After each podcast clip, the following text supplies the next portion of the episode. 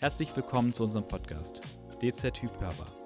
Erhalte interessante Einblicke in die Arbeitswelt der DZ Typ, einer Immobilienbank der genossenschaftlichen Finanzgruppe Volksbanken Raiffeisenbanken.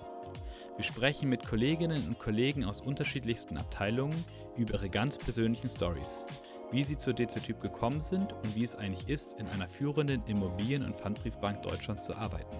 Aber hört selber. Hallo Michael. Hallo Jasper. Ja, ich freue mich heute mit dir im Gespräch zu sein. Du bist ja Leiter für die Bankensteuerungs- und Reporting-Systeme, IT, Organisation und Betrieb. Das klingt auf jeden Fall schon mal sehr wichtig. Äh, vielleicht kannst du einmal kurz ein bisschen erklären, was dahinter steckt und dich vielleicht einmal auch kurz vorstellen. Ja, das mache ich gerne. Ähm, vielleicht erst zu mir. Ähm, ich bin gar nicht so lange bei der DZ-Typ, seit 2017, wenn sich Betriebszugehörigkeit anguckt, äh, eher noch ein jüngerer Kollege. Ähm, habe aber schon sehr, sehr viel Erfahrung auch im Bankenumfeld und äh, auch in der IT gesammelt in den letzten Jahren. Ähm, bin für die Abteilung, wie du schon gesagt hast, Banksteuerung und Reporting-Systeme verantwortlich. Ähm, Im Wesentlichen dort sind wir im SAP-Umfeld unterwegs äh, und eigentlich zwei Systeme, die da im Vordergrund stehen. Das ist einmal das SAP BW Business Warehouse und ähm, SAP BO Business Objects, äh, zwei Tools von SAP, in denen wir eben Reporting machen und dann auch die grafische Aufbereitung und, äh, und die Darstellung der Zahlen. Mhm. Was sind so tägliche Aufgaben, die du da so oder die das Team so hat? Oder wie viele Leute sind eigentlich bei dir im Team so? Wir sind in Summe 15 bei uns in der Abteilung und die wesentlichen Aufgaben sind wirklich die also dafür zu sorgen, dass die Systeme wirklich auch dann ähm, wirklich jeden Tag laufen. Also Run the Bank nennen wir das, also wirklich im, im Run, äh, im, im, täglichen Betrieb dafür zu sorgen, dass eben diese Systeme laufen, dass alle unsere, unsere internen Kunden dann eben die Daten auch haben, äh, die sie brauchen. Das ist ähm, eben die eine, die eine Seite der Medaille und die zweite ist dann einfach auch Change the Bank, äh, wie wir das hier bei uns in der Branche nennen, also wirklich Veränderungen, neue Projekte, neue Anforderungen von Fachbereichen, die wir bearbeiten und unsere ähm, unsere Kollegen und Kolleginnen in der Abteilung sind ja, an vielen Stellen sehr, sehr stark selbstverantwortlich und das ist auch ein Teil, äh, den wir als Mittelständler wirklich so gut finden, selbstverantwortlich dann auch für die Anwendung und sprechen dann wirklich auf Augenhöhe mit den jeweiligen Kunden, mit den Fachbereichen zusammen. Wie wird, werden die weiterentwickelt? Was ist im täglichen zu tun? Also wirklich ein sehr breites Aufgabenspektrum mit, äh, mit einer langen Leine und viel Verantwortung, die einzelnen ja, Marts oder Data Warehouse Teile äh, mit den äh, Kunden zusammen weiter zu verarbeiten. Wie bist du in diese leitende Funktion gekommen? Wo, wo kommst du her? Also aus welcher Richtung oder so? Ist das jetzt schon immer so dein, dein Bereich, Bereich gewesen oder ist das so ein bisschen quer Einstieg? Na, ich bin, also habe schon auch eine Bankhistorie. Ich habe tatsächlich mal eine Bankausbildung gemacht, auch bei einer Raiffeisenbank. Also bin jetzt hier wieder ein bisschen auch zu meinen Wurzeln äh, in den genossenschaftlichen Finanzverbund zurückgekehrt. Habe eine, eine Bankausbildung gemacht, habe danach Wirtschaftsinformatik studiert, weil ich einfach Bock hatte, auch die IT-Seite kennenzulernen. War dann lange in der Beratungssparte und dann eine Zeit lang auch bei einer Bank hier auf der Straße bei uns gegenüber, bei der ehemaligen HSA Nordbank, jetzt HCOB. Und ja, seit 2017 äh, jetzt, wie gesagt, schon hier. Also ich habe äh, und sehr, sehr viel Erfahrung im Bankenumfeld und in vielen, vielen Banken, auch insbesondere in der Beratungszeit gesammelt. Mhm. Welche, welche Kompetenzen habt ihr da bei euch so im Team so drin? Also in welche Richtung geht das da?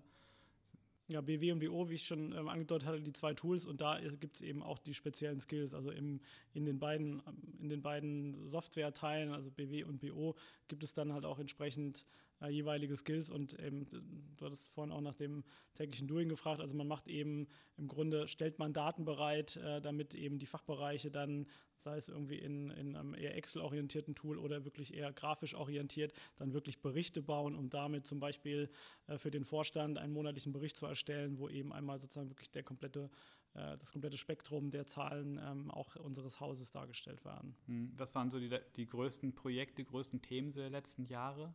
Ja, wir haben ähm, ein großes, äh, sehr, sehr großes äh, Vorhaben abgeschlossen ähm, Ende letzten Jahres. Äh, das nennt sich äh, ganz sperrig BCBS 239. Das muss man ähm, sozusagen nicht weiter sozusagen erklären. Das ist einfach sozusagen eine regulatorische Vorgabe, ähm, die eben von der Aufsicht gemacht wurde, die im Ergebnis dazu führt, dass wir sehr, sehr viel ähm, Aufwand in, in, den zentralen Datenhaushalt gesteckt haben. Also wir haben sozusagen mit, mit, mit sehr, sehr viel externer Unterstützung auch äh, diesen zentralen Datenhaushalt, also in, in BW, das aufgebaut und ähm, haben eben dort auch ähm, Data Governance, also wirklich sozusagen auch eine, eine Governance-Regel dahinter gelegt, wie eben diese Daten verarbeitet werden, Ownerships gemacht. Das ist ein Projekt, was uns wirklich über vier Jahre begleitet hat und wo wir wirklich sehr, sehr viel ähm, in diesen zentralen Datenhaushalt investiert haben und jetzt im Ergebnis wirklich eine sehr, sehr breite Datenbasis da haben, sodass alle neuen Kunden, die jetzt zu uns kommen, ähm, sehr, sehr einfach auf die Daten zugreifen können, weil wir einfach einen ganz guten Bestand in unserem, in unserem zentralen Datenhaushalt geschaffen haben. Und jetzt könnt ihr euch zurücklehnen oder wie geht es jetzt weiter? Ja, ein Stück weit also haben wir eine kleinere Change-Pipeline in diesem Jahr, also weniger Projekte, als wir in den letzten zwei Jahren haben. Von daher lehnen wir uns wirklich ein bisschen zurück, was den neuen Change angeht, aber haben eben ein paar Dinge in den letzten ein, zwei Jahren, äh, die wir auch nochmal nacharbeiten ähm, und äh, um die wir uns kümmern. Und ähm, der Ausblick nach vorne ist ja auch schon da, die, die große S4HANA-Strategie der SAP. Also es gibt einen großen Wechsel in, in allen Softwarekomponenten von SAP und auch da strecken wir gerade die Fühler aus, wo das da hingeht. Also wie uns die Reise nach vorne da begleitet und wie sich dann der ZDH auch weiterentwickelt. Das heißt, es bleibt weiter spannend an der, an der Stelle, ähm, wie, wie es weitergeht im zentralen Datenhaushalt. Mhm.